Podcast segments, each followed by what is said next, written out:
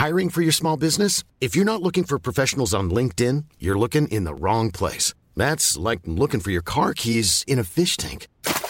LinkedIn helps you hire professionals you can't find anywhere else, even those who aren't actively searching for a new job but might be open to the perfect role. In a given month, over 70% of LinkedIn users don't even visit other leading job sites. So start looking in the right place. With LinkedIn, you can hire professionals like a professional. Post your free job on linkedin.com slash people today.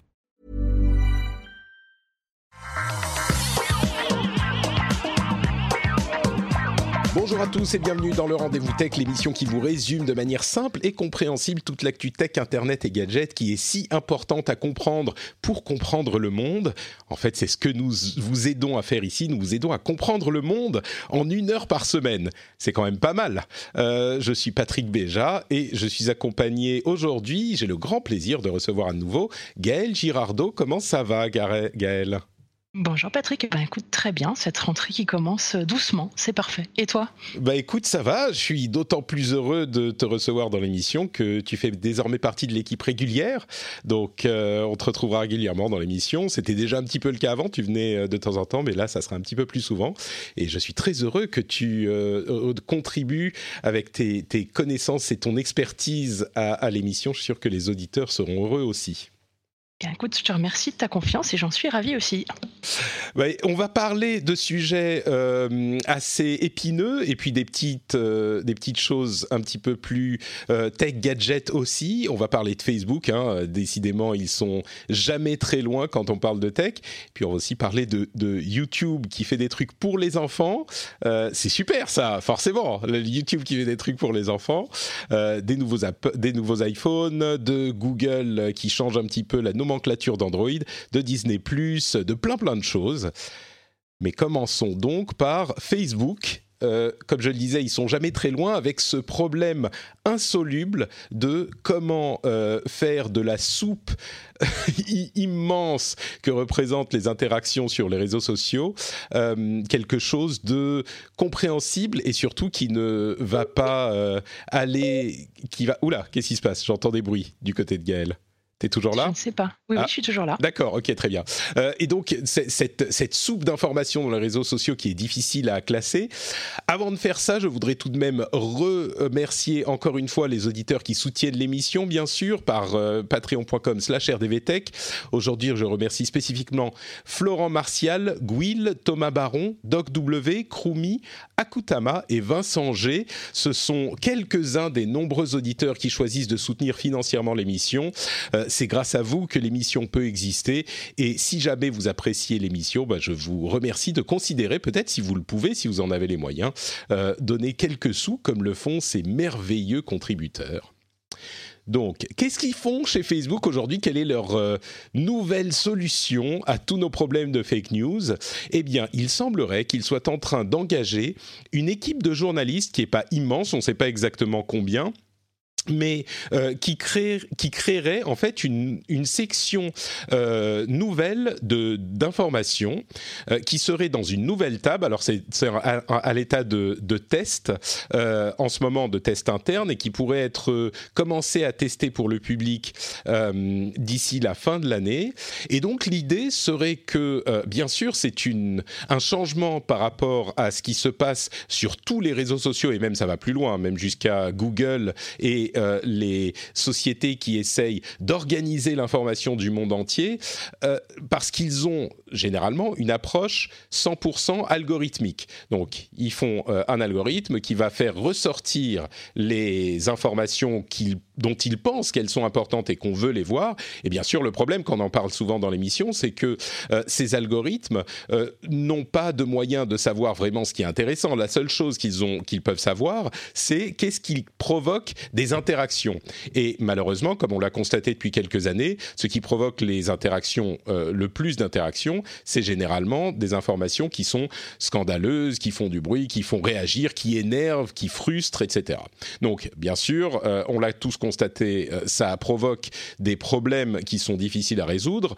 Facebook serait en partie au moins en train de jeter l'éponge sur l'aspect algorithmique et peut-être engager une petite équipe de journalistes. Est-ce que ça pourrait euh, résoudre ou au moins commencer à résoudre le problème? Est-ce que c'est la bonne direction? Euh, Je ne sais pas si j'ai vraiment la réponse. Du coup, je donne la parole à Gaël. je me décharge de la conclusion. voilà, c'est ça. Est-ce que c'est la bonne solution, Gaël, ou est-ce que c'est un début de réponse? Pareil, je vais pas, j'ai pas, j'ai pas la réponse malheureusement. Euh, je vais essayer d'être positif. Je vais dire, en tout cas, il y a une intention. Donc, euh, euh, je pense qu'il y, a une prise de conscience mondiale sur, sur la problématique des fake news. Facebook commence à faire quelque chose. Est-ce que c'est la solution? En fait, ce qui me pose problème, déjà, en premier lieu, c'est que c'est un onglet qui va être à part. Donc ça veut dire que ça n'est pas dans ton newsfeed où tu partages, là où tu as l'habitude de partager tes, articles, tes liens, tes photos, tes vidéos, c'est à part. Donc déjà, ça veut dire que pour faire la démarche d'aller chercher de la news qui a été euh, catégorisée, filtrée, retravaillée par des journalistes, ça veut dire que tu as déjà conscience, tu as déjà envie d'aller vers ça. Donc ça veut dire que les personnes qui vont se diriger vers, ça sont finalement peut-être déjà des gens qui ont l'habitude, en tout cas, d'avoir un esprit critique un peu plus, euh, un peu plus que la moyenne, je dirais. Donc, euh, donc finalement, on va retrouver les mêmes personnes qui vérifient leurs sources et qui font attention aux fake news dans cet onglet-là versus tous les gens qui vont continuer à rester dans, leur page euh, Facebook euh, habituelle. C'est vrai que ça, peut poser un problème, mais d'un autre côté, si j'essaye de voir le, revers plus brillant de cette médaille, je me dis que ça peut aussi, d'une certaine manière, décrédibiliser un petit peu ce qu'on voit dans le flux classique. Et à vrai dire, il n'est pas interdit que, enfin, il n'est pas impossible qu'on retrouve certains de ces éléments qui soient liés dans le flux classique et, qui nous amènent ensuite dans l'onglet euh, sur les news entre guillemets euh, sélectionnés par les journalistes, mais ça peut décrédibiliser un petit peu le flux en général et dire bon bah ça ce qu'il y a dans le flux, c'est ce qu'il y a dans le flux, on n'y croit pas trop, ou alors on le prend avec des pincettes et puis euh, avec bien sûr toujours notre esprit critique, mais ce qu'il y a dans l'onglet news, là c'est les news sérieuses. je me dis ça pourrait aussi avoir cet effet peut-être. Effectivement, alors c'est, le problème, c'est qu'on ne sait pas encore exactement à quoi ça va ressembler. Ce qui serait intéressant, je trouve, je ne sais pas si c'est prévu ou pas, mais effectivement, si par exemple, quand tu repartages euh, ces news-là au sein de, des feeds euh, basiques, euh, s'il y a un petit, un petit signe, un petit logo qui dit ça fait partie des, tu vois, verified ou fact-checked, ou tu vois, qui montre que ça, c'est déjà, effectivement, ça fait partie du travail des journalistes de, de Facebook, je trouve effectivement, si c'est réintégré en fait au sein de ton feed actuel, c'est intéressant mais, de toute façon, encore une fois, la, démarche est positive. Je ne dis pas le contraire. Euh, ça va vers quelque chose. Est-ce que c'est la solution je ne sais pas si c'est suffisant pour l'instant, mais il faut bien commencer quelque part. On est d'accord. Après, est-ce que c'est aussi, je suis désolée, hein, je vais repartir dans le dans le côté cynique des choses aussi un petit peu, mais est-ce que c'est aussi une façon de conserver euh, les utilisateurs, de recréer un portail news euh, et juste rester à l'intérieur de Facebook et obtenir plus de data sur ta consommation news? C'est possible aussi, mais après, c'est voilà, c'est aussi la façon dont, Facebook a de, de monétiser et d'être de c'est leur business model si tu veux. Donc euh, ils peuvent pas, euh, peuvent pas en déroger, ils peuvent pas faire autrement ça, c'est sûr que toutes les modifications qu'ils font à leurs produits, c'est toujours pour, entre guillemets, l'améliorer, euh, euh, s'assurer que les utilisateurs continuent à l'utiliser. Et là, c'est une réaction qu'ils ont, évidemment, parce que, euh, alors pas parce que les utilisateurs, arrêtent de l'utiliser, mais parce qu'ils ont un sérieux bad buzz et ça pourrait mener à quelque chose de négatif dans les volumes d'utilisation à terme. Et oui, comme tu le dis très bien, euh, ça n'a pas que des aspects positifs. Un autre aspect négatif auquel je peux penser, c'est que ça ne ferait que répliquer euh, cette dualité qu'on retrouve aujourd'hui euh, sur le net et dans beaucoup de mouvements contestataires, qui est cette opposition entre les journalistes euh, institutionnels qui nous baladent, qui sont payés, qui machin, et euh, les, les, vraies euh, infos qu'on obtient par des sources un petit peu moins traditionnelles et qui là sont pas à la merci du pouvoir et des puissants et qui bon ce, ce genre de, de théorie Ceci dit, ces, ces idées-là, elles existent de toute façon et elles vont pas disparaître. Je pense que maintenant on a traversé le Rubicon un petit peu à, ce niveau-là, mais par contre, on peut essayer de rééquilibrer un petit peu. Moi, je pense que ça pourrait aider. C'est pas une solution tout en un, ça pourrait aider. Et puis surtout, l'idée, euh, une réflexion un petit peu plus générale sur la tech c'est que Facebook a, je pense, tout essayé ces dernières années. Et il semble que là, ils se disent, je disais jeter l'éponge en dramatisant un petit peu, ils se disent, bah peut-être qu'en fait, on a besoin d'humains dans euh, la boucle et que c'est le seul moyen de vraiment, encore aujourd'hui, savoir euh, qu'est-ce qui est crédible ou pas. Euh, donc non, c'est positif. Je trouve que en fait, ça revalorise, ça revient aussi à revaloriser le travail du journaliste, parce que c'est un vrai métier. Euh, le travail du journaliste, il doit travailler justement euh, l'organisation, hiérarchiser l'information, euh, la déontologie, chercher ses sources, avoir un angle, un angle éditorial, etc., etc. Donc, c'est bien de montrer que finalement, on en a, on en a besoin. Et Facebook, en le faisant, en, en, engageant une équipe de journalistes, finalement, on revient à dire ce que tu dis, c'est dire au final, on peut pas se passer de l'humain, on peut pas se passer du mmh. travail du journaliste. Euh, donc c'est plutôt, euh, en ça c'est plutôt positif hein, et on va plutôt dans, dans le bon sens. Après, euh, j'ai lu une étude justement en lisant un petit peu quand tu, j'ai vu cet article-là. Euh, je sais pas si tu avais vu, il y a une étude qui a eu lieu en, en 2016 faite par l'INRIA notamment, alors qui a été faite sur Twitter, mais qui montrait que 59% des articles partagés l'étaient sans être même ouverts avant. Oui. avant. Mais c'est ça, c'est ça qui est terrible, c'est que le métier de journaliste, alors il y a des bons et des mauvais journalistes, bien sûr, il y a des bons et des mauvaises public... des bonnes et des mauvaises publications, c'est évident.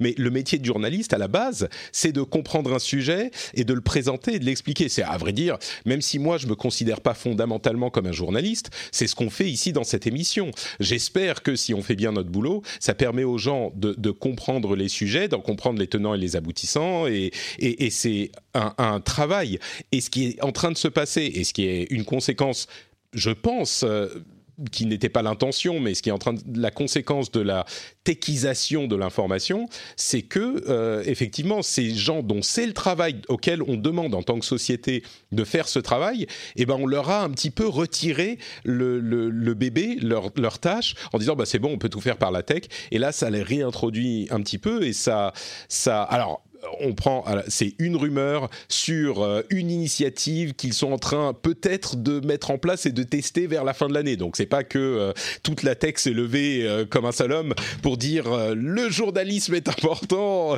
nous allons réintroduire. Bon, on n'y est pas, mais c'est une petite orientation dans cette direction. Et oui, donc on leur a enlevé le bébé et là on est en train de se dire bon, ok, peut-être que en fait ça c'est un vrai métier mais en même temps, je peux pas vraiment être. Euh, si on regarde la manière dont évoluent les choses, la tech euh, permet justement de se passer de nombreux métiers et dans 80% des cas, ça fonctionne. Quand je parle de tech, c'est au sens large. Quand on, peut parler de, je sais pas, le travail à l'usine, des trucs qui n'étaient pas forcément hyper euh, sexy à faire comme métier, mais souvent, ça marche. Et parfois, malheureusement, ça marche pas, il faut corriger. Peut-être que c'est le début de cette, euh, de cette correction.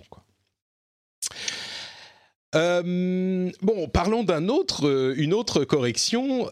YouTube a annoncé assez discrètement quelques changements de ses policies, de ses pratiques envers les enfants et envers euh, les vidéos spécifiquement destinées aux enfants.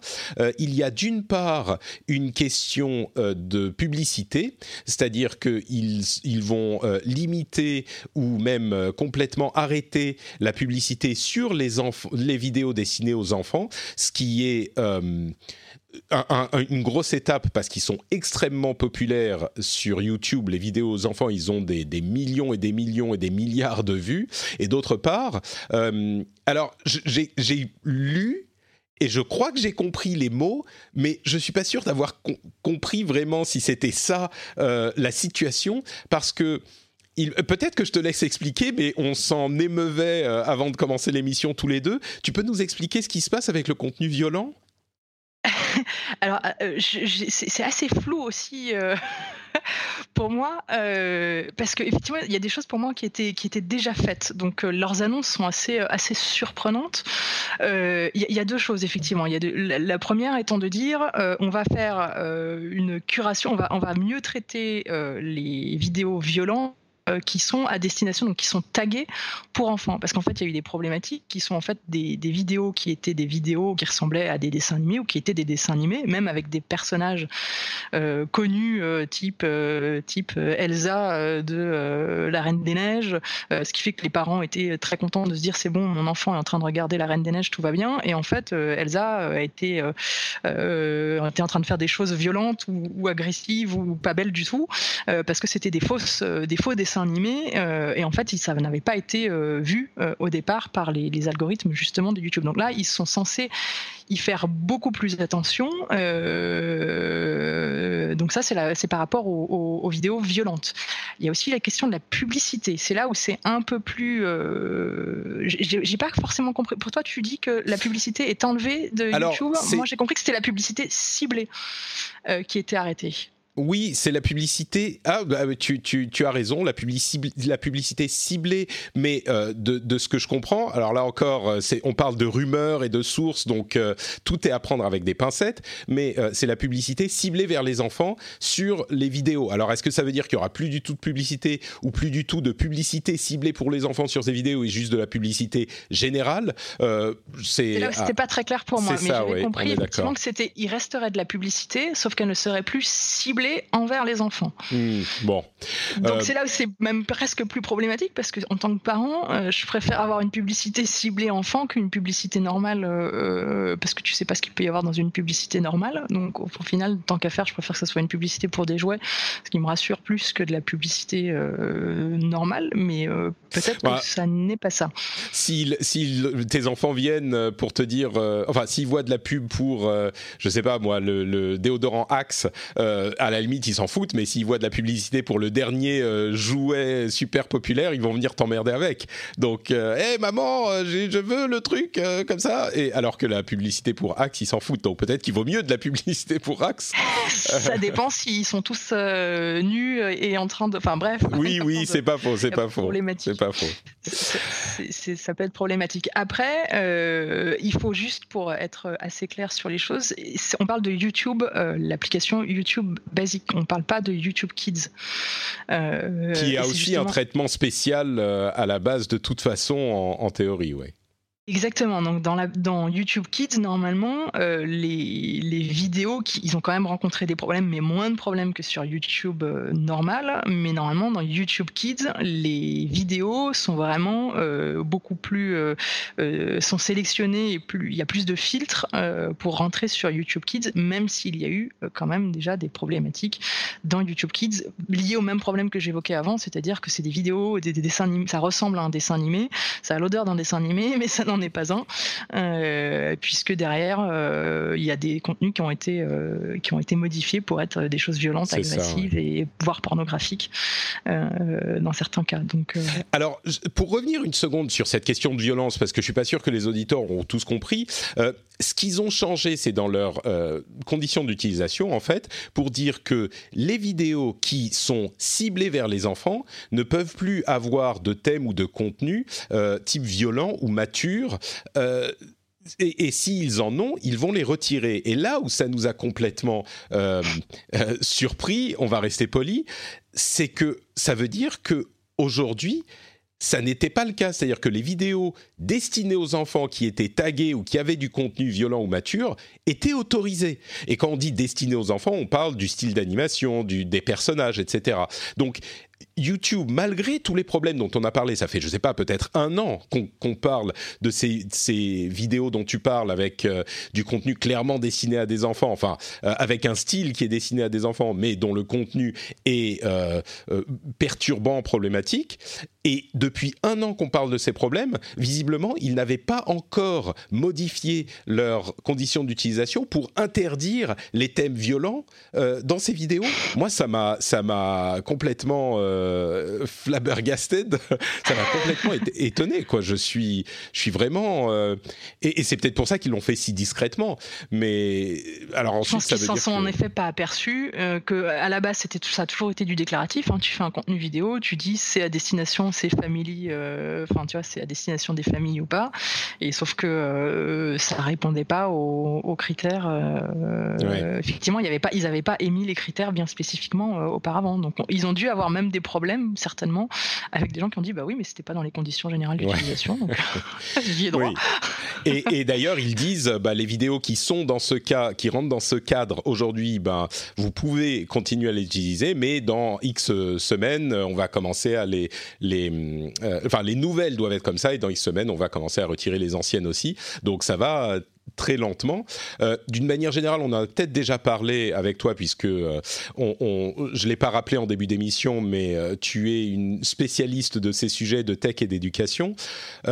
est-ce que tu recommandes l'utilisation de YouTube pour les enfants ou est-ce que tu vas plutôt vers des applications un petit peu plus dédiées ou même des comptes enfants sur des trucs comme Netflix? Qu'est-ce que tu penses de YouTube pour les vidéos pour enfants? Alors déjà, par principe, euh, effectivement, c'est dire YouTube Kids euh, en premier, parce que même s'il y a quand même des problèmes, il y a encore quelques problématiques, YouTube Kids est quand même bien plus euh, safe que YouTube normal. Donc si je recommande quelque chose, c'est YouTube Kids. Après, reste la problématique, quoi qu'il arrive, de à partir de quel âge je laisse mon enfant seul face à un écran? Est-ce que j'utilise euh, la tablette ou YouTube comme une babysitter hein, ou pas? Euh, Voilà, ça c'est des, ce sont des sujets euh, autres, mais il y a des âges où effectivement, malgré tout, tu laisses pas ton enfant. Au moins, tu es à côté. Quand je dis tu l'utilises pas comme babysitter, on l'a tous fait, hein, et moi aussi. Je, je ne déroge pas à la règle. Je, je, donne la tablette à mon fils, il regarde un dessin animé dessus. Simplement, il est pas seul dans sa chambre et j'entends, mmh. j'entends ce qui se passe. Donc, mais, mais du coup, quand tu lui donnes la tablette, est-ce que tu tu, YouTube Kids, soit tu dis ok ça passe si je, garde une oreille ouverte. On n'a pas forcément besoin d'aller dans un dans une vers une application qui est euh, complètement fermée où tout le contenu est sélectionné à la main, comme je pense à Netflix parce que c'est le, la réponse évidente, mais comme Netflix avec sa section enfant, YouTube Kids ça va quand même pour toi.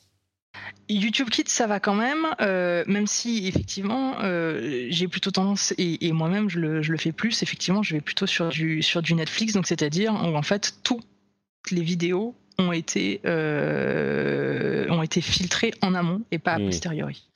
Donc à partir du moment où c'est en amont, un Netflix, un Disney, un, voilà, tout ça, euh, ça permet d'être sûr à 100% que tu es sur du contenu enfant, même si je vais quand même y ajouter une nuance parce que je m'en suis aperçu euh, aussi dans Netflix Kids, tout n'est pas classifié. Pour, enfin, les classifications sont pas forcément faites pour les enfants en dessous de 3 ans en dessous de 6 ans, en dessous de 10 ans.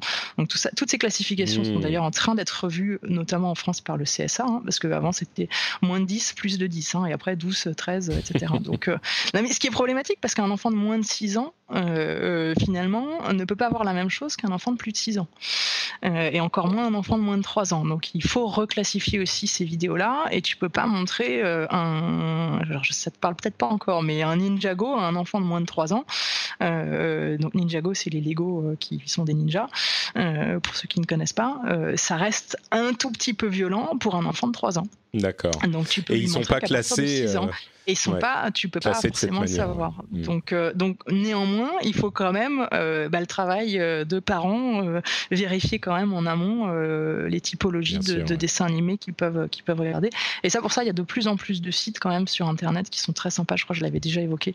qui est une association, en anglais, je suis exactement Common Sense, où les parents, il y a l'avis des parents, l'avis des enfants, et avec les âges, et parce qu'effectivement tous les enfants ne sont pas pareils non plus. Il y a des enfants à qui tu vas pouvoir faire voir et puis on a des valeurs différentes, euh, tu vas pouvoir faire voir, au moins tout est explicité euh, de manière très claire et très détaillée sur pourquoi à cet âge-là et pourquoi pas à cet âge-là. Hmm, bon, bah, le, le, crowdsourcing et la tech ont quand même un, aspect positif dans toute cette histoire. Common sense peut aider. Euh, bah justement, peut-être qu'on a la solution du coup, ni YouTube ni Netflix. On a des nouveaux détails sur l'application Disney Plus qui devrait arriver en novembre, d'ailleurs qui va arriver le 12 novembre dans différents pays, pas encore en France mais euh, qui devrait, on imagine, pas trop, trop, trop tarder non plus. Et euh, là, on reparle de tech un petit peu en général, au-delà de, euh, des applications pour les enfants, même si on va y revenir aussi. il frappe très très fort, puisqu'il y aura, le, prix devrait être de 6 euros environ en Europe. Ils vont faire un test en, en Hollande, pas en Hollande, mais aux Pays-Bas, voilà, je vais y arriver, en même temps que la sortie aux États-Unis et le prix là-bas serait de c'est 5,99 ou 6,99. Euh, et pour ce prix, donc on est euh, au, bien plus, bien moins cher que Netflix euh, en fonction des, des différents plans sur Netflix. Donc le plus cher étant le plan qui vous autorise à streamer en 4K, eh ben avec le euh, prix de Disney Plus basique, vous pourrez streamer en 4K sur quatre écrans simultanés. Euh, par contre, là où c'est intéressant, c'est que euh, Disney ne va pas autoriser, ne va pas être aussi laxiste, on va dire, sur le partage de mots de passe que ne l'est Netflix aujourd'hui. Ils vont être beaucoup plus stricts, ce qui est un, un coup bien joué, je pense, parce que pour ce prix-là, ils se disent bon bah ça va, on peut, euh, on peut quand même, euh, plusieurs personnes peuvent payer ce prix, alors que euh, Netflix beaucoup plus cher, on, est plus enclin à partager le login et le mot de passe.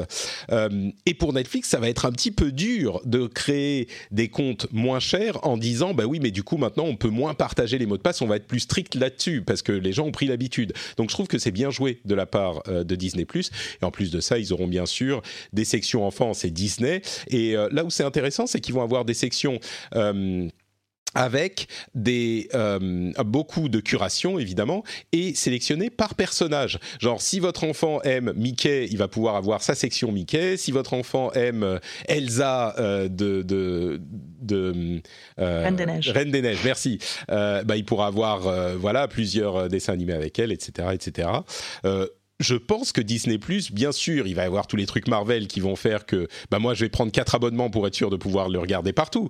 Mais euh, en, plus de ça, pour les enfants, je pense que ça va être euh, le truc des parents, comme l'a toujours été Disney. Euh, ça va être une bonne affaire. Et Surtout que c'est aussi profil par âge, j'ai vu. Hein. Donc tu peux profiler par. Euh, c'est ça qui m'y a fait penser quand tu le disais. Exactement. Donc c'est pas seulement par personnage, mais du coup tu peux dire mon enfant a moins de 3 ans, euh, moins de 6, etc. Donc ça c'est pas mal. Ouais. Donc euh, et il y a une bonne quantité de profils. Je crois qu'il y a genre 4 ou 5 entre entre bah, 0 et, et 12 ans. Donc on peut vraiment cibler. Euh, et j'ai vu beaucoup de commentaires un petit peu, comment dire, moqueurs euh, à l'égard de Salto, la solution de France Télévisions, M6 et TF1, je crois, euh, qui se, qui s'unissent pour créer leur service de streaming français, francophone. Et beaucoup de commentaires disaient ah bah voilà Salto, bon eux ils ont Disney mais nous on a Salto, bon courage Salto.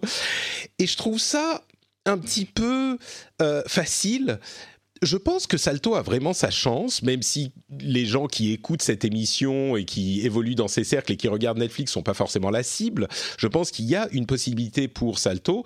Le problème, c'est que, euh, comme on commence à l'entendre, euh, certains gros morceaux euh, des, de ces chaînes, on pense à Cache Investigation notamment, dont Numérama nous dit qu'ils ne seront pas sur Salto. Et eh ben, les gros, les émissions qui font de grosses audiences euh, ne seront visiblement pas sur Salto et euh, on comprend pas exactement très bien pourquoi, mais il semble qu'ils veuillent les réserver à leur propre service de replay. Et euh, s'il y a ce genre de d'attitude qui est développée, si c'est pas des questions de régulation et de, de, questions de problème de concurrence et de monopole, c'est une chose, mais si c'est juste parce que ces chaînes se disent bon, euh, Salto c'est bien, mais nous nos gros morceaux on va quand même les garder pour nous, là évidemment que ça ne peut pas réussir. Donc c'est un vrai danger. Il faut qu'ils y aillent à fond sur Salto et qu'ils fassent tout ce qu'ils peuvent pour que euh, ça fonctionne et que ça attire le public. Si euh, chacun y va à reculons, bah là forcément ça va se planter. Mais c'est ça qui ferait que Salto se plante ou pas. Moi je crois qu'il y a un vrai public de contenu francophone et français euh, la preuve, il y a plein de gens qui regardent encore la, encore la télé. C'est peut-être pas les, générations les plus jeunes, mais ça pourrait donner quelque chose et ça pourrait leur donner l'occasion de se moderniser. Le danger vient pas directement de Disney Plus et Netflix, évidemment s'il est là aussi, mais le danger vient de la sincérité avec laquelle ils s'engagent dans cette initiative, je pense. Je, je, pense effectivement c'est qu'ils n'ont pas compris les usages. Et ils continuent en fait Salto as raison a de l'avenir s'ils le font bien s'ils y vont à fond. Et c'est pas une mauvaise chose et il euh, n'y a pas à être euh, moqueur sur ce sujet-là. On est plutôt moqueur sur la façon dont c'est annoncé et la façon dont ils remettent encore la différence en disant oui mais on garde nos gros euh, grosses marques et nos gros nos grosses productions pour la télé linéaire et non pas pour à la demande. Euh, donc on a le sentiment qu'ils comprennent pas ces nouveaux usages, qu'ils ne comprennent pas leur nouveau public et qu'ils veulent rester sur leur ancien public, mais qu'il faut qu'ils s'y mettent euh, dès maintenant parce qu'ils sont déjà en retard. Exactement. Euh, ils sont encore en train de garder finalement un train de retard euh, en faisant ça. Donc c'est un peu, euh, c'est la façon dont ils le font plutôt que le, principe, puisque le principe est bon.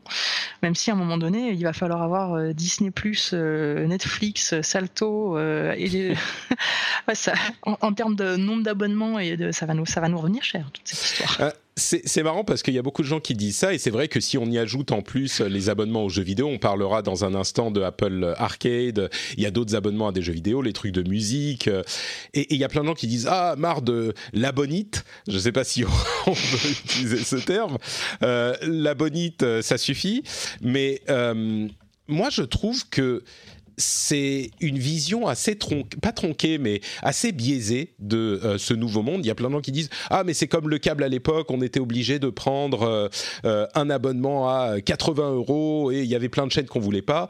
Pour moi, c'est vraiment pas le cas du tout. toutes les caractéristiques qu'on n'aimait pas de ces anciennes manières de nous livrer du contenu ont été supprimés. On peut, d'une part, on n'est pas engagé, on peut s'abonner et se désabonner absolument quand on veut, et c'est le cas avec tous ces services. Et puis ensuite, on se constitue notre euh, panier de services à la carte. Oh, il n'y en a aucun où on va nous dire ah bah si vous voulez euh, avoir HBO, eh bah, vous devez avoir euh, telle et telle et telle et telle chaîne que vous ne voulez pas simplement pour qu'on puisse dire ah bah oui mais vous avez 15 chaînes mon bon monsieur.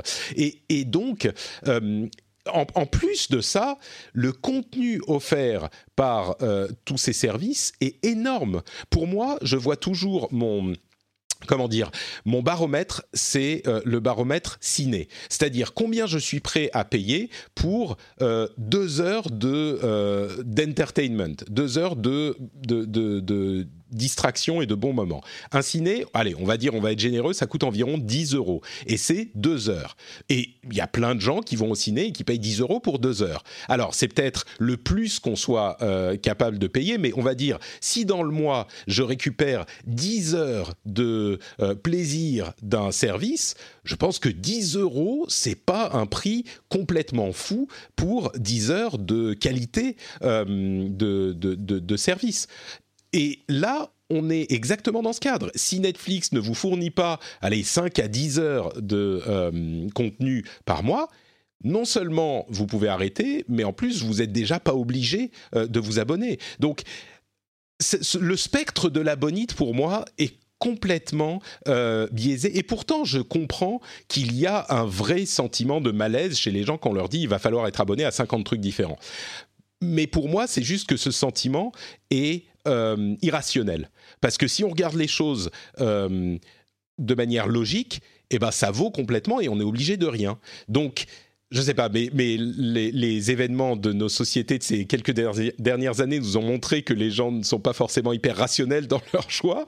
Mais euh, bon, je voulais le dire parce que cette, cette peur de l'abonie, pour moi, n'est pas justifiée. Quoi.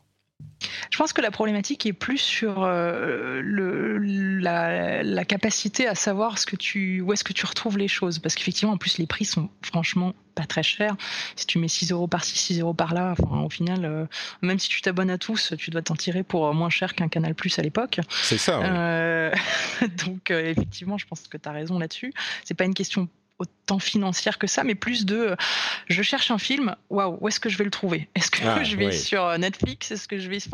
évidemment, auras, Disney, c'est plus, le, le, contenu est plus lisible, tu sais ce que tu vas y trouver, c'est plus facile, mais entre, euh, entre OCS, Netflix, Amazon Prime, etc., parfois tu te, tu te galères à te dire où est-ce que, je, où est que je le retrouve? Donc, bah, il y a ça, Et, et, en plus le fait qu'au bout d'un moment, bah, on n'a plus le temps de tout regarder. Donc la, la limite à la bonite, pour moi, c'est encore plus ça, c'est le fait de dire mais attends, il y a quatre séries de 10 épisodes que je vais regarder, que je veux regarder euh, ce prochain mois, j'ai juste pas le temps.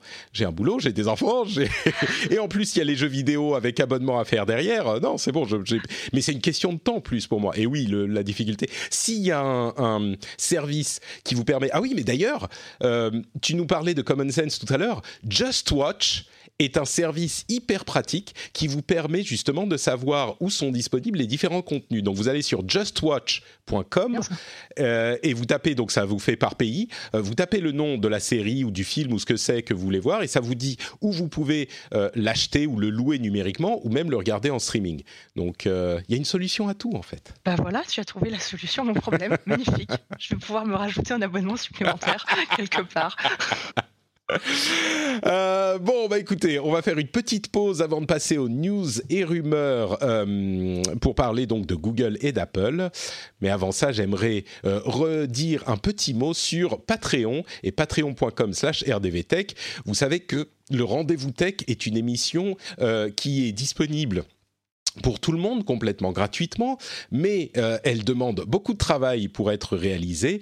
Et donc euh, qui dit travail dit euh, revenu. Et le seul la seule source de revenus en tout cas pour le moment que nous avons et que j'ai pour cette émission bah, c'est votre soutien à vous.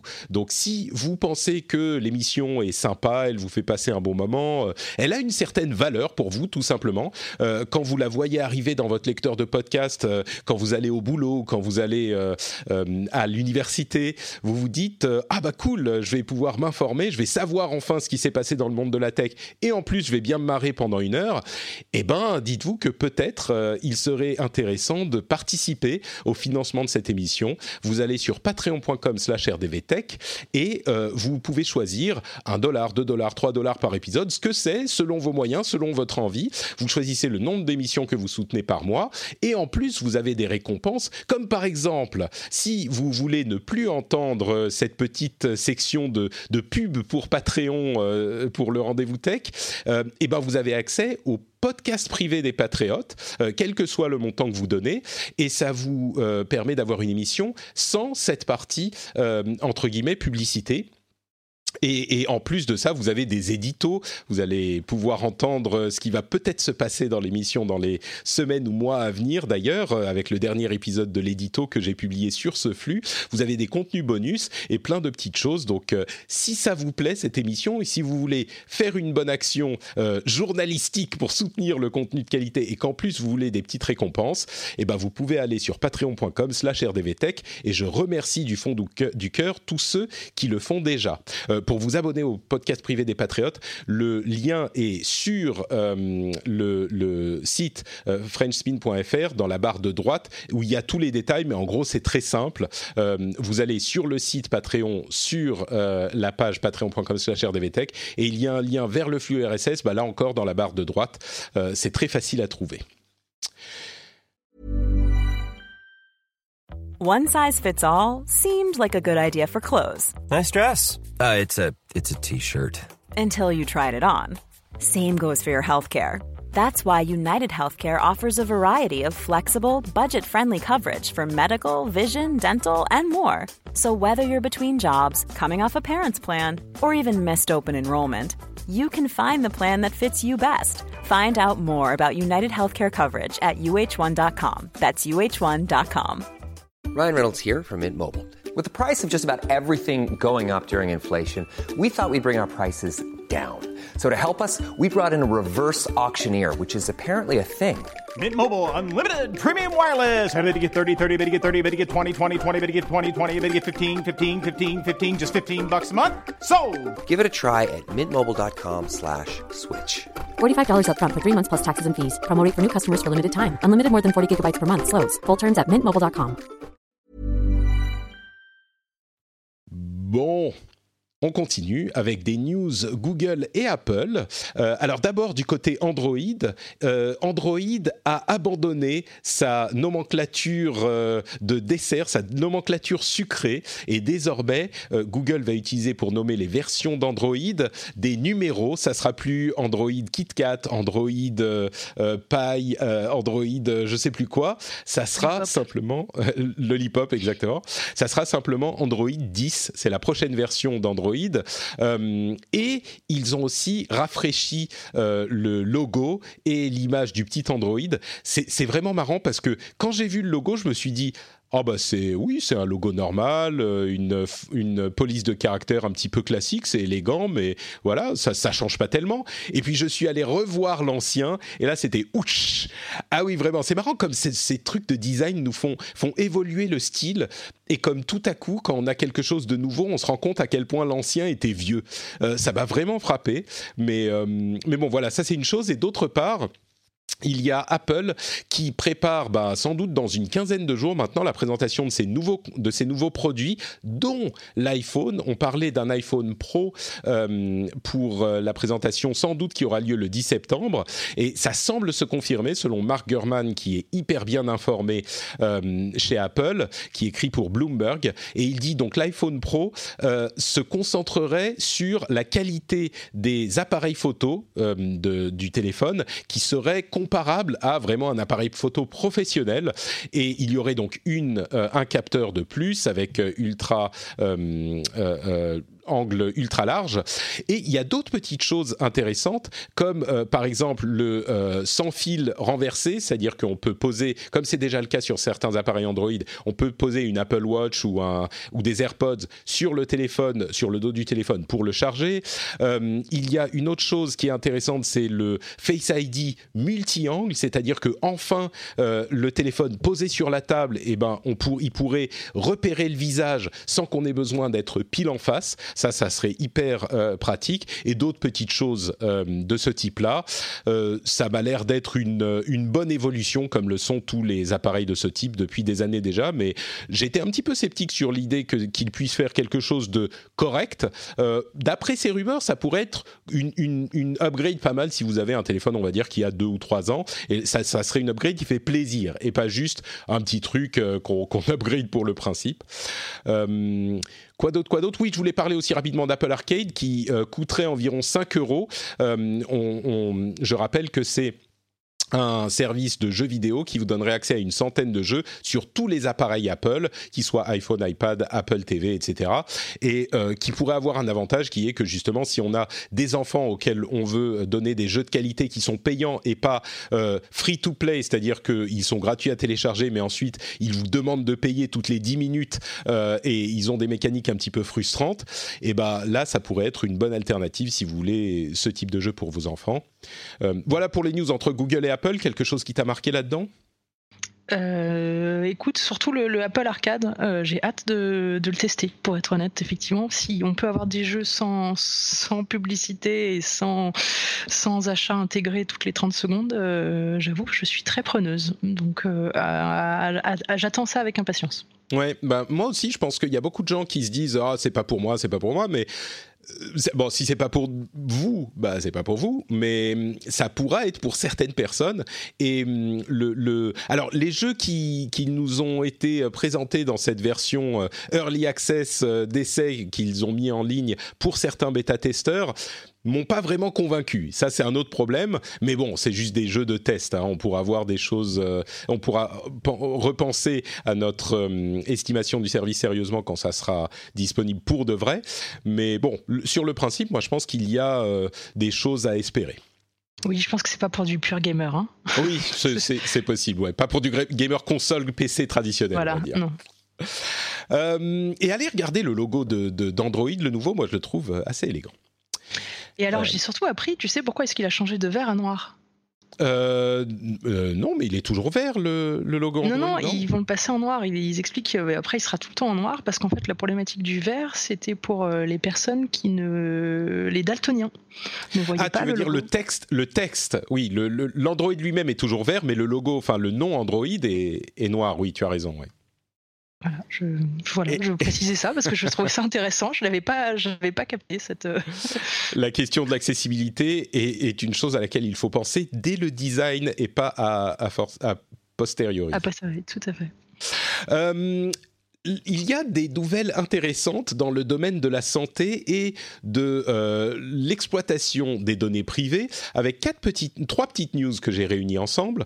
Euh, D'abord, Fitbit a gagné un contrat avec le gouvernement de Singapour euh, pour équiper des, des millions de de, citoyens euh, de Singapour avec pour leur donner euh, en échange d'un abonnement à un service qui coûte 10 euros par mois 10 dollars par mois donc c'est juste l'appareil qui lui est gratuit euh, et ben cette, ce tracker de fitness, de santé, et c'est une initiative du gouvernement euh, lui-même. L'idée étant euh, de d'endiguer les problèmes de euh, d'obésité, de surpoids, et d'aider les gens à mieux se se prendre en main et se prendre en charge avec les, bah, tout simplement à faire plus d'exercices. et alors, ce qui est nouveau et ce qui est intéressant, c'est que c'est au niveau carrément gouvernemental. Il y a une autre info qui est un petit peu différente, c'est que Xiaomi, la grande société chinoise bien sûr, est en train de penser à lancer un service de prêt en Indonésie et de prêt, euh, pardon, de, de de prêt en Inde euh, et qui se servirait des informations qu'ils ont sur vous en scannant toutes les données que vous avez sur votre téléphone euh, pour ajuster le type de prêt et les taux des prêts qu'ils peuvent vous euh, donner. C'est une chose qu'ils font déjà en Indonésie. Ils traquent déjà ces informations en Indonésie et ils s'en serviraient pour le service de prêt en Inde. Et quand on dit toutes les données, c'est-à-dire que quand vous commencez à utiliser l'appareil, vous pouvez cocher une petite case pour dire vous acceptez que Xiaomi ait accès aux données de votre téléphone et c'est vraiment toutes les données, mais tout. Là, pour le coup, c'est pas juste Facebook euh, qui a les données que vous entre guillemets leur euh, partagez. C'est vraiment tout ce qui est sur votre téléphone, les messages privés, les photos, etc. Et ils peuvent analyser tout ça et euh, ensuite donc déterminer un profil sur vous et décider si vous allez pouvoir être qualifié pour tel ou tel type de prêt. Évidemment, ça fait un petit peu peur. Je pense qu'en Europe, ça serait pas acceptable, mais c'est très intéressant de voir comment ça se développe. Et dernier sujet sur ces questions de données médicales et données de santé, euh, il semblerait que depuis 2013, euh, des groupes de hackers liés au gouvernement chinois euh, aient ciblé les services de santé de différents pays européens, américains mais pas que, pour aspirer toutes les données de santé, enfin toutes, autant de données de santé qu'ils pouvaient sur bah, les habitants, les, citoyens de ces différents pays. Et c'est pas des trucs qu'ils font pour les exploiter ensuite. Euh, en tout cas, on n'a pas vu d'exploitation directe, mais c'est simplement pour se constituer une grande base de données avec des données de santé de tous les habitants ou de tous ceux qu'ils réussissent à atteindre ou à hacker euh, au niveau des, hôpitaux et des services de santé euh, de, tous ces pays-là. Et donc c'est du hacking, hein, clairement. Et pas le gouvernement chinois ne dit pas oui, oui, c'est nous mais les chercheurs en sécurité ont euh, établi de manière relativement crédible que c'est lié au gouvernement chinois, donc que ça serait une initiative d'une nation, d'un État, euh, et ça serait bah, la Chine évidemment. Donc ça fait beaucoup de choses, euh, mais est-ce qu'il y a un des sujets qui te plaît plus particulièrement ou plusieurs? Bah, tous, euh, tous font froid dans le dos en fait. c'est vrai, même celui de. Pourtant, Fitbit et, et Singapour, c'est quelque chose de, de, de positif. Ça va aider les gens à être plus en forme, non? Écoute, non, mais on est toujours sur les, les, la problématique de collecte de données. Qu'est-ce qu'on en fait quand on est dans un pays démocratique Tout va bien. Quand le jour où on l'est plus, euh, tout va mal? Je, le problème, c'est que je venais de lire, de finir de lire un roman d'anticipation sur la transparence des données, qui s'appelle Transparence d'ailleurs, un, livre de Duguin. Je recommande. Enfin, sauf si vous avez peur, ne le lisez pas, mais ça. Et tout commence comme ça en fait. Donc, je ne sais pas jusqu'où ça va aller, mais il euh, y a une phrase en tout cas qui est, qui est très euh, qui résume bien et qui dit qu'en fait le web se nourrit de liberté en échange de sécurité.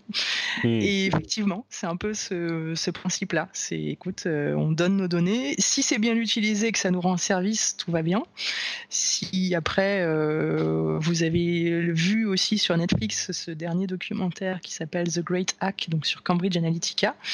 c'est intéressant aussi de savoir.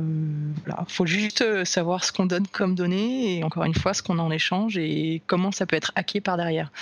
Bah, il y, a, la question du hacking. Pardon, je t'ai interrompu. Non, non, vas-y, vas-y, vas-y. Euh, la question du hacking, bien sûr. Et, mais au-delà de ça, c'est vrai que l'une des grandes peurs quand ces, ces idées de euh, utiliser des trackers de données, on sait qu'aux États-Unis, il y a des sociétés, par exemple, ou des, des sociétés d'assurance euh, qui donnent des trackers de, de, de, de, bah de ah, des Fitbit, c'est des trackers de d'exercice, de fitness, oui. oui à, leurs employés. Euh, et puis, si c'est une société d'assurance, alors bien sûr, les choses sont beaucoup moins euh, cadrées aux États-Unis qu'en France, mais on peut tout à fait imaginer des sociétés aux États-Unis qui refusent de couvrir une personne qui n'aurait pas fait assez d'exercice euh, pendant l'année précédente ou ce genre de choses. Et c'est vrai que c'est un petit peu des scénarios catastrophes, mais je crois que bah, depuis Cambridge Analytica, je crois qu'il n'y a plus de scénario catastrophe qui est invraisemblable. Donc, il faut faire attention à tout. Mais euh, mais en même temps, non, bon, je ne vais pas partir dans ces idées de est-ce qu'il faut euh, indexer les, types de euh, sécurité sociale sur les, efforts que font les gens. en gros, c'est l'idée qu'il ne faut pas payer pour les gens qui ne font pas d'exercice. Évidemment, il ne faut pas que ça aille aussi loin. on est d'accord que la solidarité, c'est pas du tout ce type de, de philosophie. Mais si ça reste, c'est ça le problème, c'est comme tu disais, comment c'est utilisé après. Voilà, si ça reste du côté où on vous encourage et on vous aide et on vous donne les outils pour que ça soit plus facile pour vous de rester en forme, et donc ça bénéficie à tout le monde, à la société euh, au sens large, et euh, aux assureurs qui peuvent réduire leurs euh, coûts et donc soit leurs bénéfices, soit leur, leur les prix des assurances. on sait dans quel sens ça va, mais oh, bon, encore une fois, en France, c'est très, c'est très régulé ces choses-là, mais si ça bénéficie, je veux dire, il y a ce que my point, euh, c'est que il y a quand même un moyen d'imaginer une utilisation positive de ces outils et peut-être que euh, le, fait que ça soit des initiatives qui rentrent dans le cadre d'une euh, administration, ça pourrait être positif. Une bonne chose complètement, je ne sais pas, mais je ne peux pas fermer complètement la porte à l'idée que euh, on, pourrait en faire quelque chose de positif de, ces outils-là et de l'idée de les euh, diffuser plus largement au grand public, non? Je ne sais pas. Mais tout à fait, le nucléaire, quand il a été fait, avait une vocation positive. Hein. Bah écoute, ça nous a quand même, c'est un exemple. Et ça nous aide encore. Mais non, mais ça dépend de ton usage. Oui, c'est ça. ça. Tu peux faire l'électricité ou tu peux faire une bombe. Oui. Toi qui choisis. Ça dépend dans quelle main ça tombe. On en est toujours là. Hein. Le, le, problème, là, dans les, notamment, j'ai vu Xiaomi qui, qui expliquait que le profil de ton crédit de profil était lié aussi à ton, euh, à ton réseau social, à tes relations sociales, euh, ta loyauté à la marque, etc. c'est voilà, qui font ces critères, quels sont ces critères, comment est-ce que c'est utilisé derrière. Euh, je veux pas faire la catastrophiste euh, non plus, mais je dis juste que euh, oui, tu as raison, ça rend des services. Oui, en échange de liberté, on a de la sécurité et on a des services. Il faut juste savoir où sont les limites, il faut juste savoir ce qu'on donne à qui et comment ça peut être réexploité derrière. Mais écoute, c'est une conclusion sur ce sujet qui me paraît assez euh, positive et qui me rassure sur le fait que euh, nous, on semble vivre dans une région du monde qui est relativement euh, cohérente sur tous ces sujets, et en particulier au niveau de l'Union européenne, puisqu'on voit que l'Union européenne est en train de s'atteler à des régulations, et c'est de ça dont on parle, hein, que ce soit pour les données privées, pour les données de, de fitness, etc. je pense que c'est des outils dont on peut envisager d'utilisation, mais il faut que ça soit bien encadré. Et euh, souvent, on est on, a le, l'image des États-Unis où ils ont une peur bleue de l'encadrement, encore que les choses sont en train de changer avec de nombreuses initiatives, comme on en parle souvent dans l'émission, euh, qui visent à, en tout cas, enquêter sur euh, les géants de la tech. Mais dans ce dont je voulais parler, c'est l'Union européenne qui euh, est en train de, de plancher sur des limites très strictes sur l'utilisation de la reconnaissance faciale dans le cadre des sociétés privées et des administrations publiques Et c'est hyper intéressant parce que, comme vous le savez si vous écoutez l'émission, ça fait des mois qu'on parle des problèmes que peuvent poser, que peuvent poser euh, les principes de reconnaissance faciale. D'une part parce qu'ils ont des biais euh, euh, très clairs raciaux. au niveau du genre, ça va à peu près, mais des biais raciaux, c'est-à-dire que certaines ethnies, certaines couleurs de peau, je dis racial, c'est le terme. Il y a des gens qui sont énervés la dernière fois que j'ai dit racial en français. Ça n'a pas la même portée en français et en anglais. J'utilise avec le, le, terme, euh, comment dire, l'utilisation anglaise, c'est-à-dire ethnique. Euh, il y a des ethnies qui sont moins bien reconnues et pour lesquelles les pourcentages de reconnaissance sont beaucoup plus faibles et donc ça mène à évidemment énormément d'erreurs. Euh, et c'est même le cas, c'est-à-dire que sur aucune ethnie, euh, la reconnaissance n'est parfaite. Bref, c'est un outil qui peut peut-être être utilisé dans certains cas. Euh, peut-être que à terme, ça sera euh, encore amélioré et ça sera plus utilisable. Mais ce qui me rassure, c'est que l'Union européenne, la Commission européenne, est en train de s'atteler à ce problème que dénoncent d'ailleurs des géants de la tech depuis des mois et qui disent il faut des régulations, il faut des lois et, et, un cadre sur ces sujets. Et donc la Commission européenne est en train de s'y atteler, ce qui me paraît être, bah, encore une fois, c'est quelque chose de, cohérent. Des outils, ok, mais il faut bien les utiliser.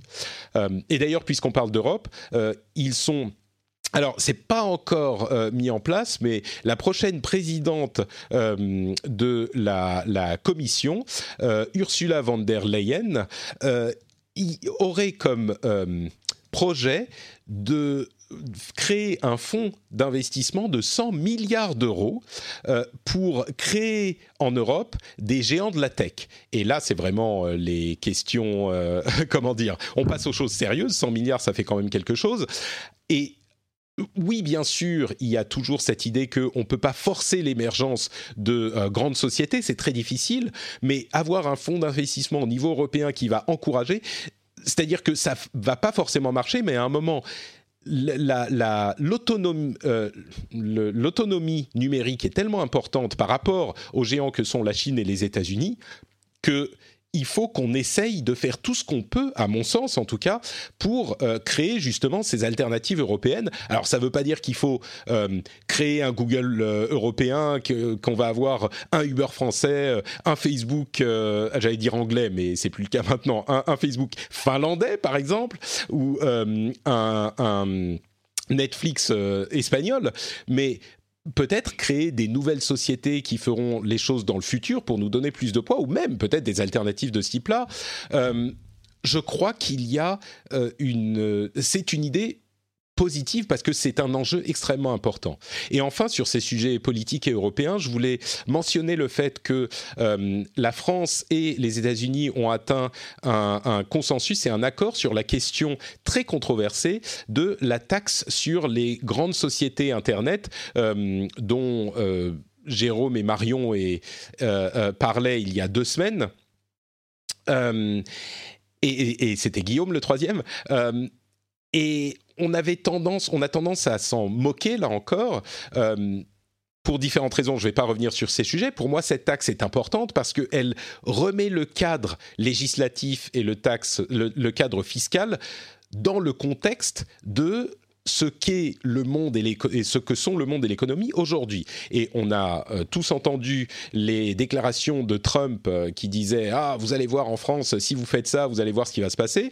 Eh ben euh, clairement les choses ont été habilement discutées pendant ce sommet du G7 dont d'ailleurs on n'attendait pas grand-chose et qui aurait été plutôt positif sur divers aspects, même s'il y a encore beaucoup de travail, avec cette idée que les taxes qui seront euh, levées cette année euh, et en début d'année prochaine en France seront déductibles de la prochaine taxe euh, établie par l'OCDE, donc entre bah, toutes les nations de l'OCDE.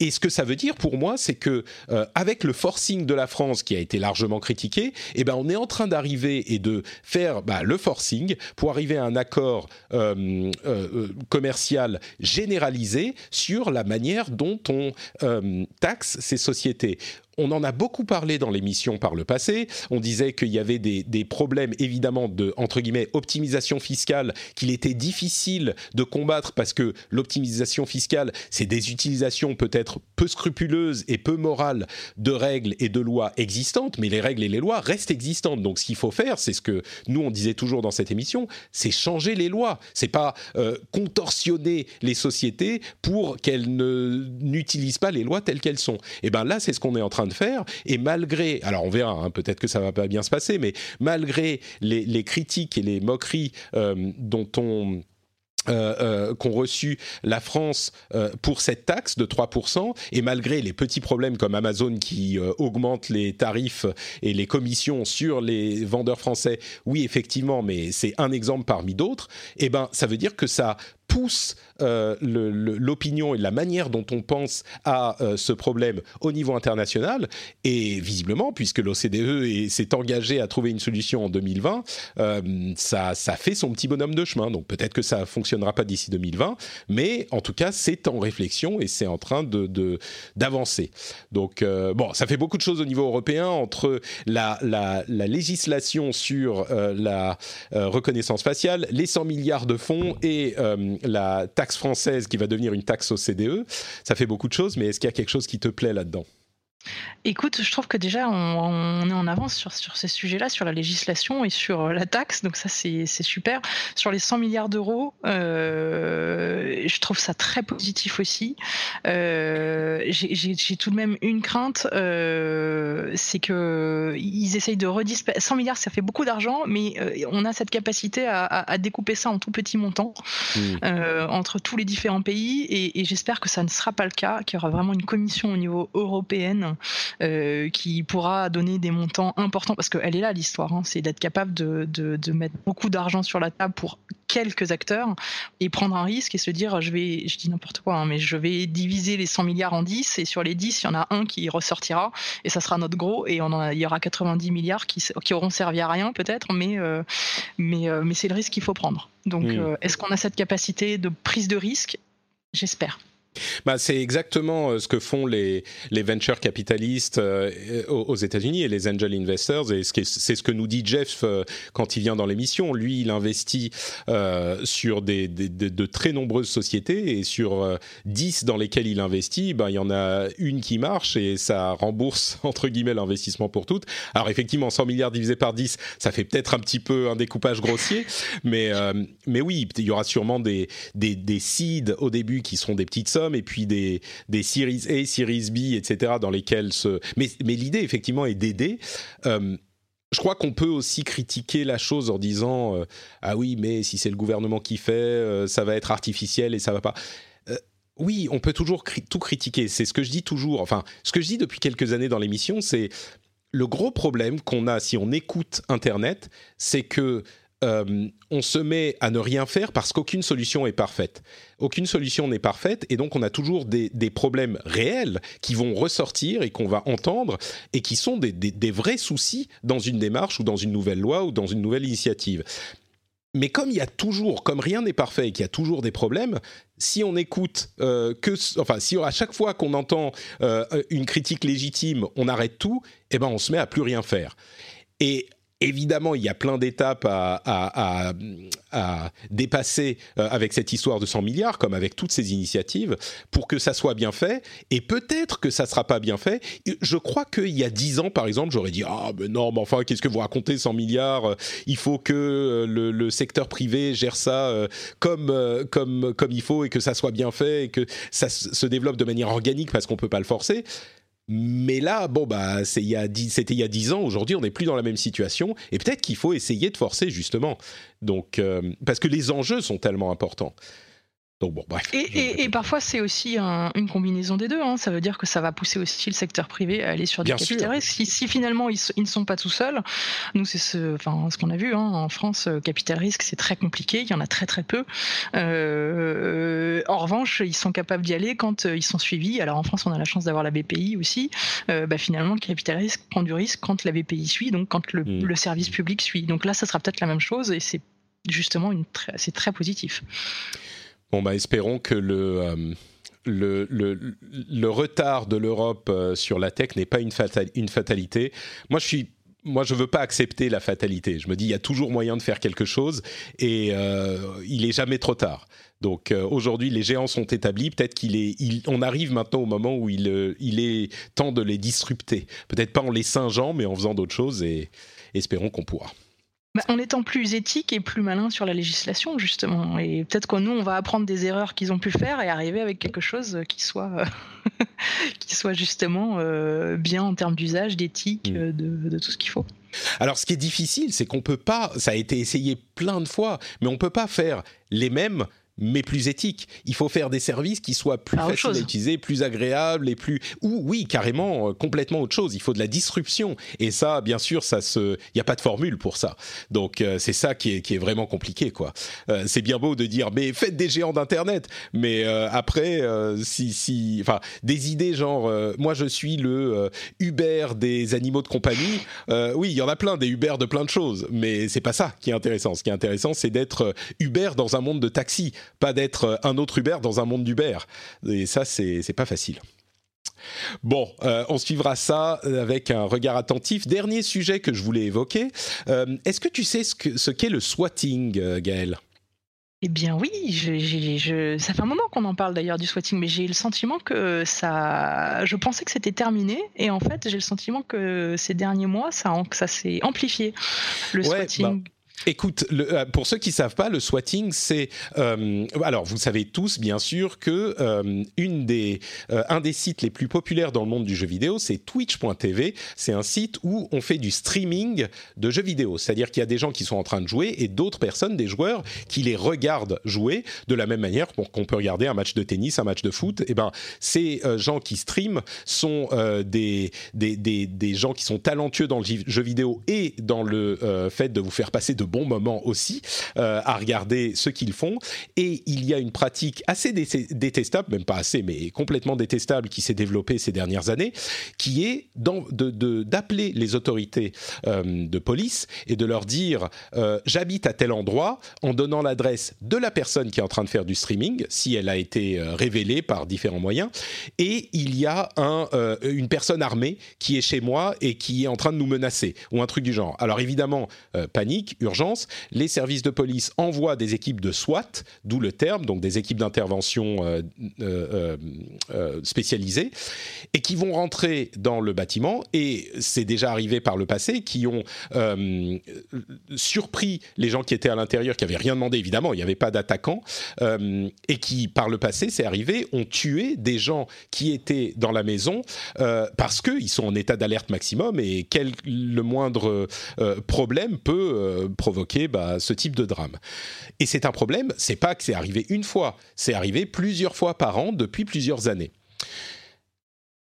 récemment, euh, il y a deux villes, je crois que c'est Wichita et Seattle, euh, où les, les hum, services de police ont créé un registre des gens qui euh, seraient potentiellement victimes de swatting, donc de ce type de problème, euh, pour justement que le jour où il y a un appel euh, d'urgence à cette adresse, eh ben, les équipes d'intervention, bah, elles y vont bien sûr, mais ils sont au courant que c'est peut-être une blague. Et, et, donc, enfin une blague, peut-être pas le cas. Et donc, ils y vont avec beaucoup plus de prudence. Et ce qui, ce qui m'a été, ce qui m'a vraiment frappé dans cette initiative de ces services de police, c'est que dans le cas de Seattle en tout cas, euh, c'est l'initiative d'un sergent qui s'appelle Sean Whitcomb, euh, qui a reçu un appel d'un streamer justement, qui lui disait écoutez, euh, j'ai peur que ça se produise un jour, est-ce que vous pouvez faire quelque chose? Et le streamer se disait bon bah je vais demander, mais ça ne, ça va sans doute rien donner. Mais il se trouve que le fameux sergent est un gamer et un gamer qui est hyper euh, assidu et du coup il connaît le problème. Il connaît, bien sûr, à Seattle, il y a euh, Microsoft, Amazon euh, et, plein de gens qui streament. Sur, enfin, c'est beaucoup de, de technophiles. Et donc, il a pris la chose au sérieux et il l'a lancé il y a trois mois et maintenant il a un registre et il voudrait, enfin, euh, il serait possible que ça s'étende à euh, d'autres services de police dans le pays. Et, donc, on parlait la semaine dernière, je ne sais plus de quoi exactement, bah, peut-être d'ailleurs de swatting avec le champion du monde de Fortnite. Euh, et c'est vraiment pour moi une question de génération du coup. Enfin, c'est un exemple du fait que c'est une question de génération. Si euh, le sergent en question n'avait pas connu, n'avait pas été d'une génération qui a grandi avec ces choses-là, peut-être, ou en tout cas n'était pas au courant, ou s'il n'écoute pas le rendez-vous tech, hein, c'est un autre moyen d'être euh, de vivre avec son temps.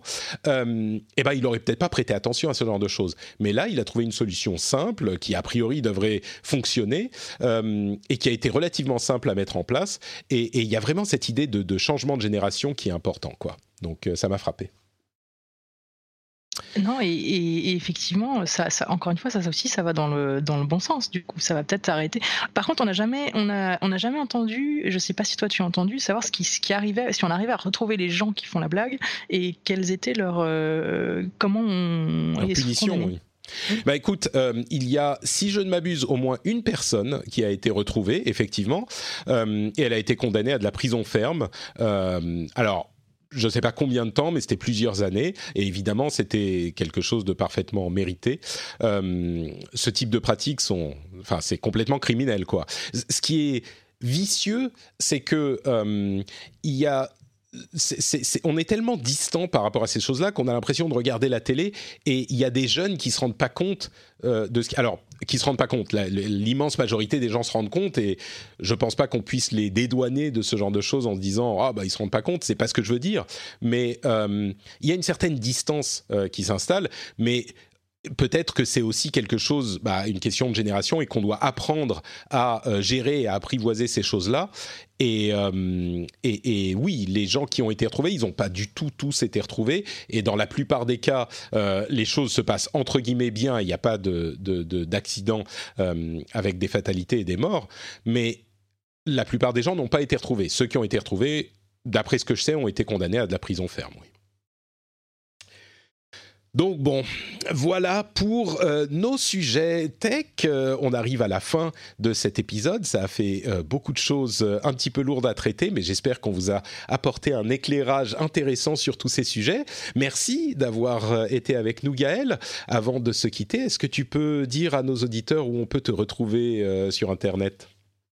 Eh bien, écoute, merci à toi. Et on peut me retrouver donc sur Twitter euh, avec coud underscore fr, donc coud C-O-O-D underscore fr.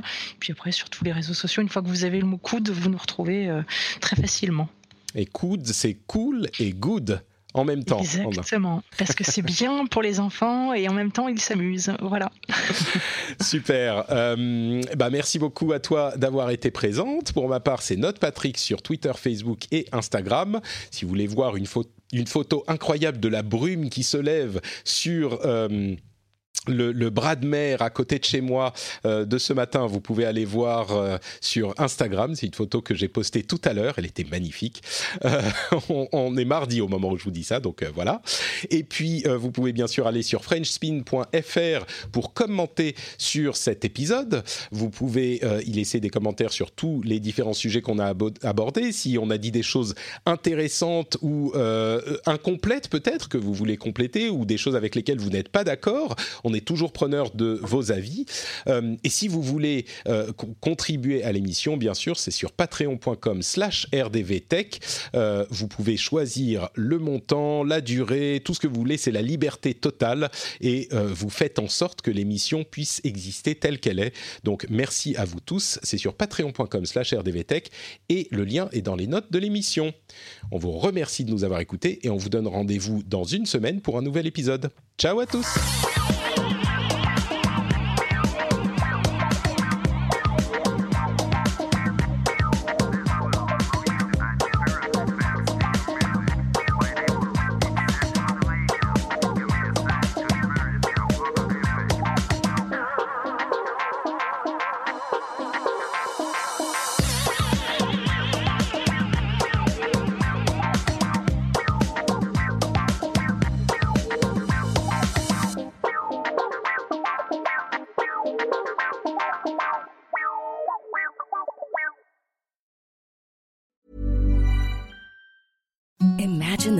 softest sheets you've ever felt. Now imagine them getting even softer over time. That's what you'll feel with Bowl and Branch's organic cotton sheets. In a recent customer survey, 96% replied that Bowl and Branch sheets get softer with every wash. Start getting your best night's sleep in these sheets that get softer and softer for years to come. Try their sheets with a 30-night guarantee. Plus, get 15% off your first order at bowlandbranch.com. Code BUTTERY. Exclusions apply. See site for details. Planning for your next trip? Elevate your travel style with Quince. Quince has all the jet-setting essentials you'll want for your next getaway, like European linen, premium luggage options, buttery soft Italian leather bags, and so much more. And is all priced at 50 to 80% less than similar brands. Plus, Quince only works with factories that use safe and ethical manufacturing practices. Pack your bags with high-quality essentials you'll be wearing for vacations to come with Quince. Go to quince.com slash pack for free shipping and 365-day returns.